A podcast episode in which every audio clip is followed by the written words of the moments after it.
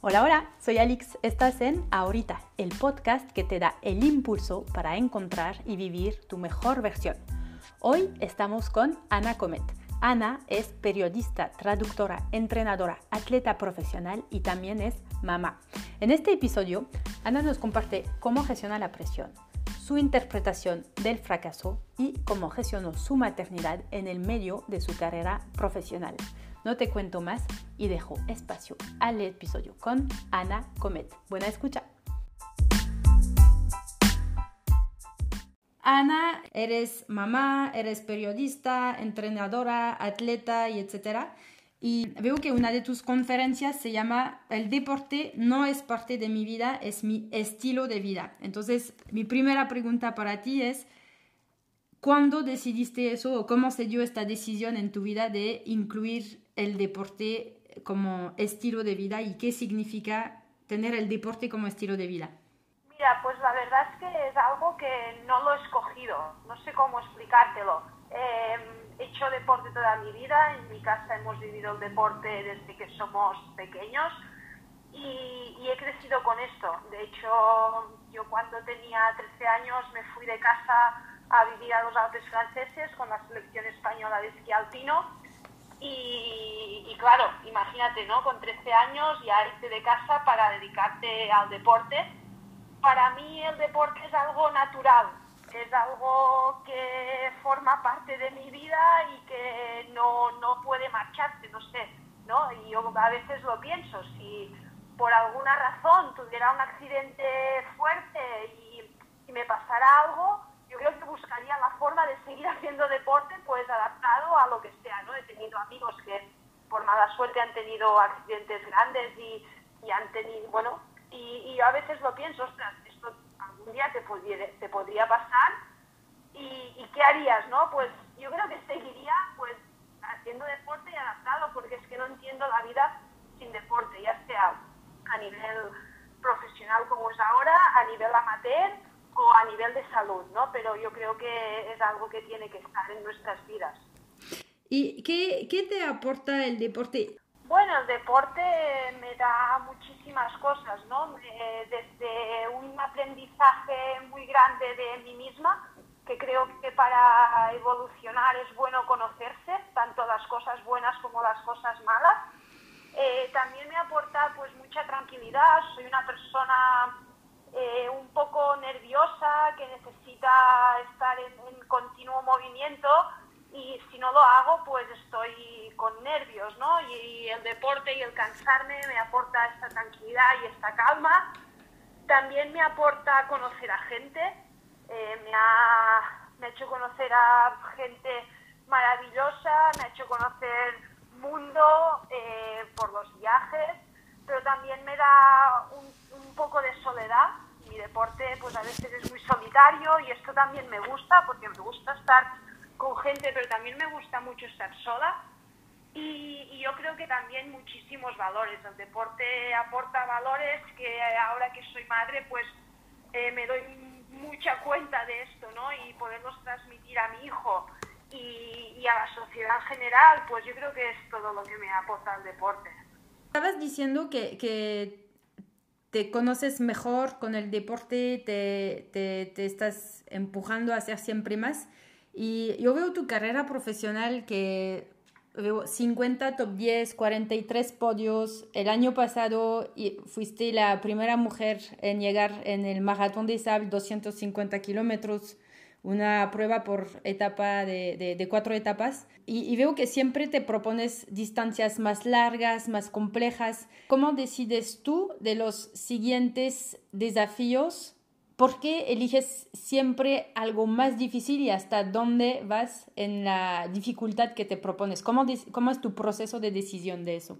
Sí, mira, la verdad es que no, mi proceso de decisión en ningún momento es quiero ser más o quiero hacerlo más difícil o no, nunca me pasa esto por la cabeza. Yo me muevo mucho por, por ganas y por lo que me apetece hacer. Y puede que coincida que sea una cosa pues más difícil o, o con un reto más importante o que otras épocas pues sean cosas un poco más tranquilas o, que tengan o que parezcan menos complicadas, pero a lo mejor para mí son un reto, ¿no? A lo mejor he estado un tiempo haciendo carreras largas y luego pues volver a carreras más cortas para mí es un reto porque a nivel de entrenamiento cambia todo mucho y, y en ese momento pues me apetece hacer aquello. Al final yo creo que no es tanto el que sea más difícil, que sea más fuerte, que sea más, sino que a mí me motive en este momento por la razón que sea. ¿Qué te motivaba, por ejemplo, para el maratón de sable, que es una, una prueba muy larga? ¿Qué te motivaba el año pasado para eso? Mira, maratón de sable eh, hacía muchos años que la quería hacer. Primero la tuve que posponer por el embarazo, luego por la posmaternidad, que me quedó demasiado junto. Luego vino la pandemia, luego estuve un año lesionada y al final conseguí ir a maratón de sables, ¿no?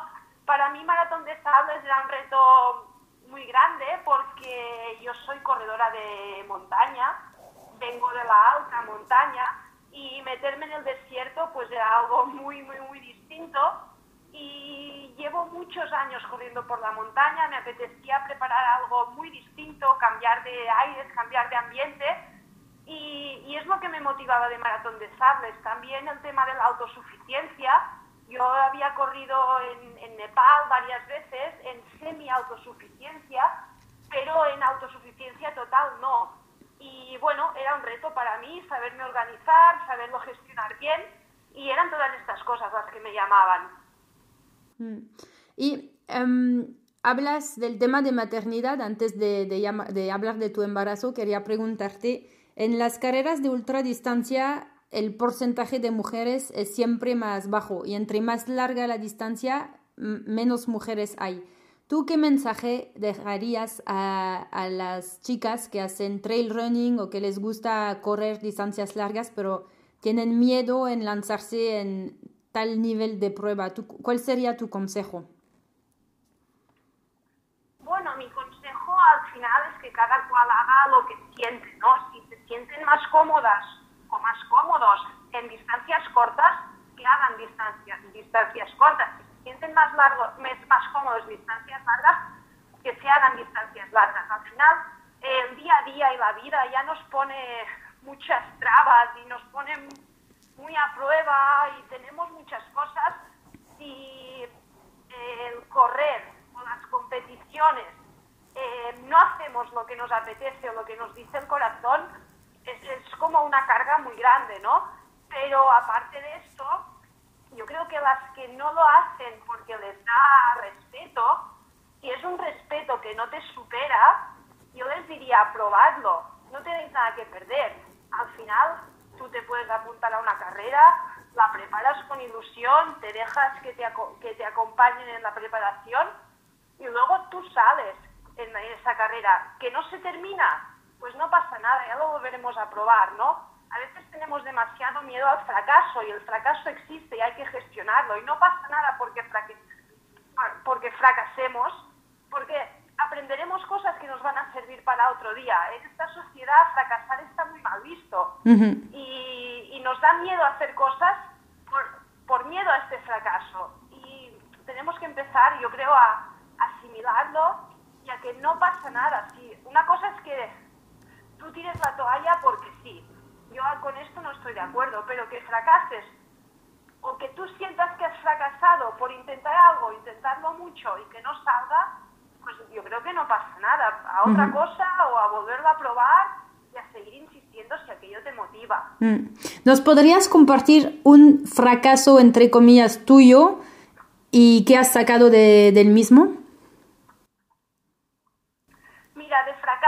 Yo creo que tengo muchos. Al final, un deportista de élite em, solo o, casi siempre únicamente mostramos nuestros éxitos, pero hay muchos más fracasos que éxitos en nuestra carrera, como yo creo que en la carrera profesional de cualquier persona.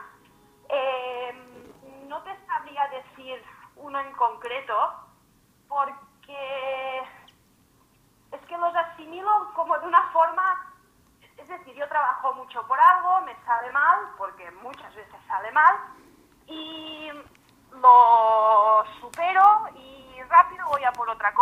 como esta, ya, ya te he dicho antes, ¿no? Soy una persona muy activa, como muy nerviosa, que siempre necesito estar ocupada y cuando algo me sale, me sale, me sale mal, evidentemente pues eh, tengo que digerirlo y necesito mi tiempo, pero rápido voy a por otra cosa. Siempre he pensado que estar pensando en el pasado es una mochila que pesa demasiado y no quiero cargar con ella.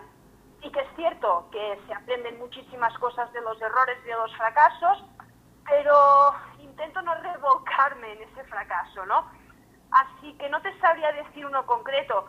Me han pasado muchísimas cosas, he tenido lesiones muy graves, tuve que dejar el deporte profesional de esquí alpino cuando tenía 18 años y estaba muy bien colocada, pasé una depresión muy importante en ese momento, he tenido otras lesiones, he sufrido otras cosas, pero al final doy gracias de todo esto porque es lo que va sumando y te hace ser quien eres a día de hoy. Exacto. Y hablas un poco de, de, cómo se aprende de un fracaso. Yo te quería preguntar también, o sea, ya eres una supercampeona. Cuando te presentas en una prueba, todos el, todo el mundo te mira con mucho respeto y, y pues tienes la presión y hay los, los medias y es, eh, los medios de comunicación que están ahí, que dicen, Ana Comete está allá, quizás va a ser primera y etcétera. ¿Cómo gestionas tú la presión y, cuando te inscribes a una carrera, ¿cómo te mm, apartas de esta presión y cómo te visualizas en la carrera? ¿Tienes como preparación mental? ¿Cómo, cómo gestionas todo es la parte psicológica en una carrera? Sí, esto es, una buena pregunta porque sí que es cierto que hace unos años era algo que me generaba una presión enorme incluso mucha ansiedad y, me costaba mucho, mucho de, gestionarlo. Yo lo que intentaba era evadirme totalmente, intentaba que no, no me viera nadie hasta justo el momento de la salida, intentaba evitarlo todo, pero no sé si es porque te vas haciendo mayor, eh, porque te das, te das cuenta de que no necesitas demostrar nada a nadie y, poco a poco pues lo vas aprendiendo a gestionar. No es algo que haya hecho un trabajo específico para aprender a, gestionarlo, pero sí que me doy cuenta ahora que, el hecho este, ¿no? que es inevitable. Ana, Ana Comet ha ganado Maratón de Sables o ha ganado eh, no sé qué carrera y está aquí y puede ganar. Sí, puedo ganar, pero puede ganar cualquier otra persona. En cada momento de la temporada tienes que ser muy consciente de cómo te encuentras, y de cuál es el objetivo tuyo de esta carrera y es que no podemos ganar siempre. Una, porque a veces hay deportistas que son mejores que nosotros o porque en este momento están en un mejor momento de la temporada. Y esto ha dejado de, de afectarme y me ha ayudado mucho a gozar o a disfrutar mucho más de las competiciones. Ok. Em, voy a regresar a un tema que ya mencionaste de tu periodo de embarazo, de cuando nació tu hijo. Em, como dices, el deporte es tu vida, es tu estilo de vida. Y entonces, ¿cómo fue el proceso de decisión de embarazarte y tener un hijo cuando estabas en el medio de tu carrera profesional y siempre más carreras em, a las cuales estabas inscritas y etcétera? En este podcast hay muchas mujeres que escuchan y sé que hay varias que se preguntan de, eh, ¿paro mi carrera profesional, sea deportiva o no, para tener un hijo o no? Representa mucho sacrificio. ¿Tú cómo viviste todo eso? Sé que escribiste un libro, Correr por Amor, donde cuentas un poco todo eso. Entonces, aquí, ¿qué mensaje compartes acerca de, del embarazo y de la maternidad conjunto con mantener su carrera profesional? Este es un tema, no te diré complicado, pero sí que es un tema que yo creo que a todas nos preocupa mucho y es eh, viene por, por, un problema social muy, muy, muy arraigado, ¿no? Em, fue una decisión difícil, la verdad, lo confieso, porque yo con mi marido, pues no sé, hará como 15 o 16 años que estamos casados em, y Gil solo tiene cuatro años. Entonces, no es que se hubiera podido tener a mi hijo hace 10 años. pero claro, la sensación es que tú al ser madre vas a perder toda tu carrera deportiva, vas a perder todo por lo que has luchado durante tanto tiempo, porque hasta ahora ha habido pocos referentes, ha habido pocas mujeres que, que hayan pasado por esto o que lo hayan hecho público. ¿no? Por esto, pues escribí un libro, por esto durante el embarazo pues fui muy muy activa en redes sociales y, y da miedo un poco el, el, hecho de, este, ¿no? de decir, voy a ser madre y voy a perder todo el trabajo que he hecho durante tantos años. Y esto yo lo veo súper injusto sí. porque, ostras, no por ser madre debemos renunciar a todo el resto, pero la sociedad te lleva a pensarlo y, y hace que como mujer pues tengas muchas dudas, muchos quebraderos de cabeza, muchas noches sin dormir, pero al final eh, tienes que lanzarte a la piscina y la persona que te acompaña, en mi caso mi marido, pues eh, te ayuda y más que que te ayuda, te dice, yo creo en ello, vamos a tener un hijo, pero tú tienes que seguir con tu profesión, pues esto ayuda mucho, ¿no? Y bueno, poco a poco, el otro, mira, justo hace unas semanas estuve también en una mesa redonda con Ana Carbonell, um, la, la nadadora desincronizada, hablando de esto. Bueno, hay que ir avanzando porque yo creo que es una decisión que a las mujeres nos cuesta mucho y que nos genera uh, angustia. Mm. Y no hay derecho que pase esto. Entonces, ¿cuál sería tu consejo aquí? ¿Es uh, estar con la persona indicada, hablarlo mucho, prepararlo y preparar el después también? Sí, yo creo que sí, tenerlo muy claro, saber que quieres hacerlo, saber que, claro, eh, cuando pasas de ser la pareja a ser tres o de ser tres y ya tienes un hijo a tener otro, pues va a haber una carga superior de trabajo en casa y que te va a suponer un esfuerzo mayor seguir con tu profesión, sea la profesión que sea, pero sí tenerlo claro que quieres hacerlo, que quieres hacer este esfuerzo y que evidentemente tener un hijo es cosa de dos. Y, aquí tienen que sumar todos juntos y remar todos para adelante. Yo creo que la cosa está un poco por aquí. Sí. Y mm, eh, una pregunta relacionada a eso es ¿Cómo gestionaste tus patrocinadores en este momento, en el momento del embarazo? Y pues ahora, ¿cómo trabajas con tus patrocinadores? Pienso en específico en 226 eh, y um, Escarpa. Vale, sí. Um, la verdad es que es una cosa que me daba mucho miedo porque no sabía cómo iban a reaccionar mis patrocinadores en ese momento pero bueno, al final tienes que contárselo y ver qué pasa, ¿no? Y la verdad es que todos reaccionaron muy bien, no me quitaron ningún tipo de, de patrocinio, ¿vale? Solamente, bueno, está claro, ¿no? Si nosotros funcionamos con dos tipos de, de sponsorización, digamos, una parte fija a nivel económica y luego una parte que va relacionada con los resultados evidentemente todo el tiempo que no competí, la parte que va relacionada con los resultados, pues esa parte no la tuve, pero me mantuvieron todas las partes fijas y, y en este sentido bien.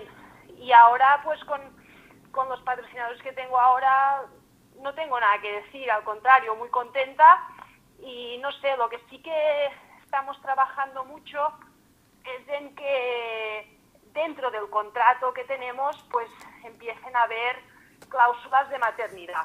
Esto no todavía no es algo normal y tendría que estar. Claro, sí. Um, pues es muy importante hablar de eso y gracias por, por abrirte tanto y, y concientizar alrededor de este tema.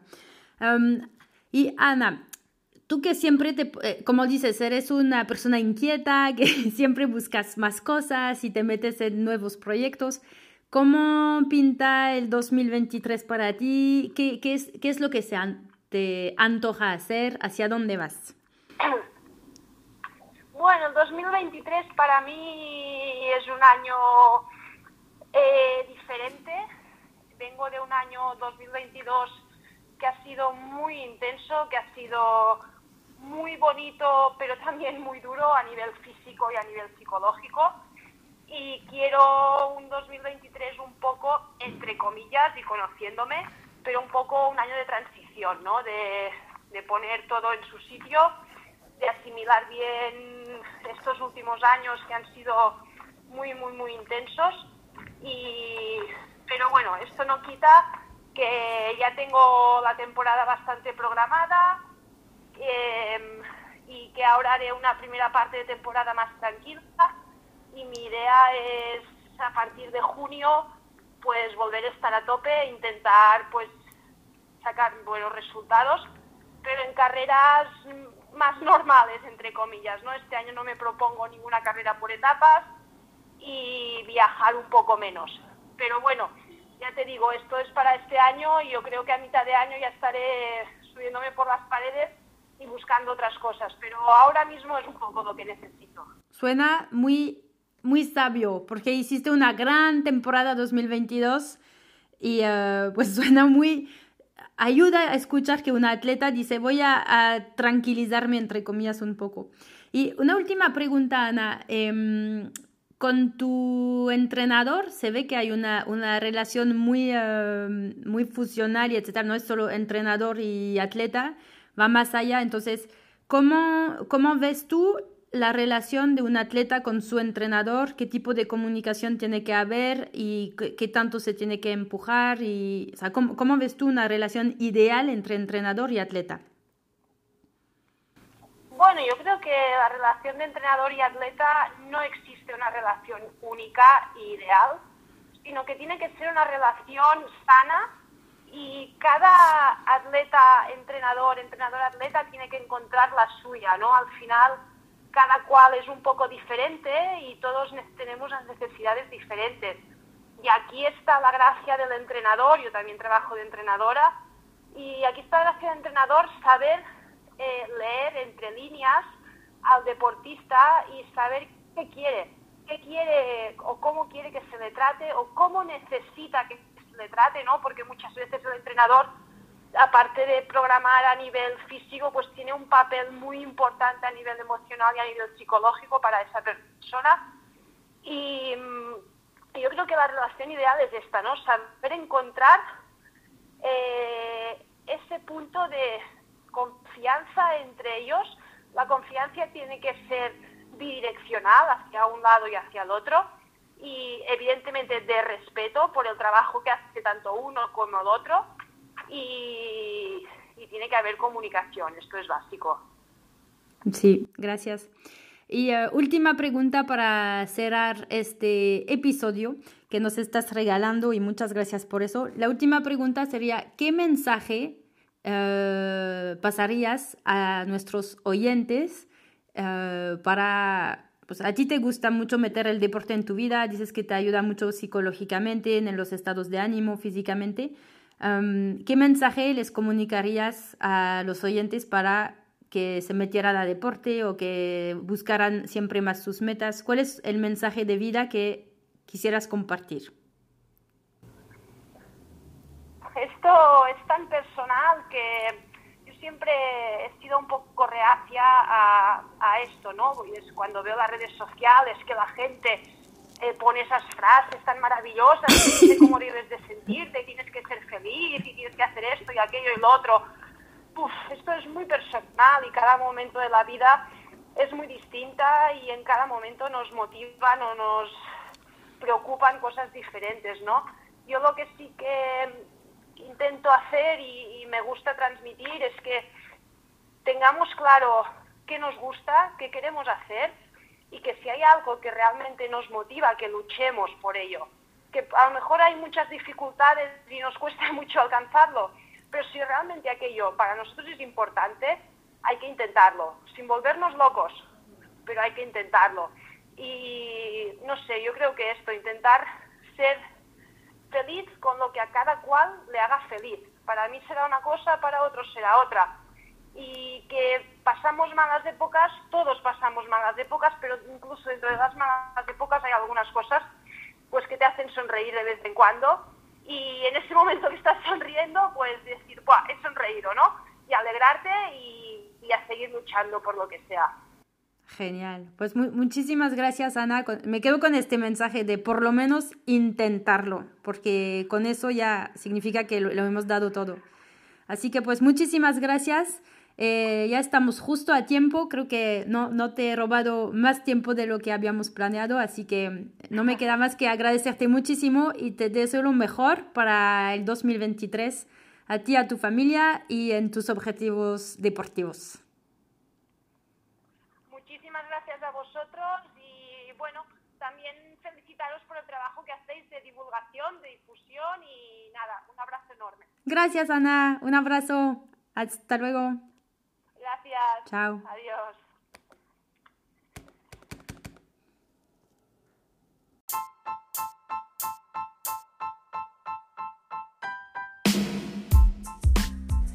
Muchas gracias por escuchar este episodio hasta el final. Espero te haya gustado mucho y que hayas aprendido. Lo más importante creo que nos deja Ana es no dejar de intentarlo nunca y menos porque nos da miedo el fracaso.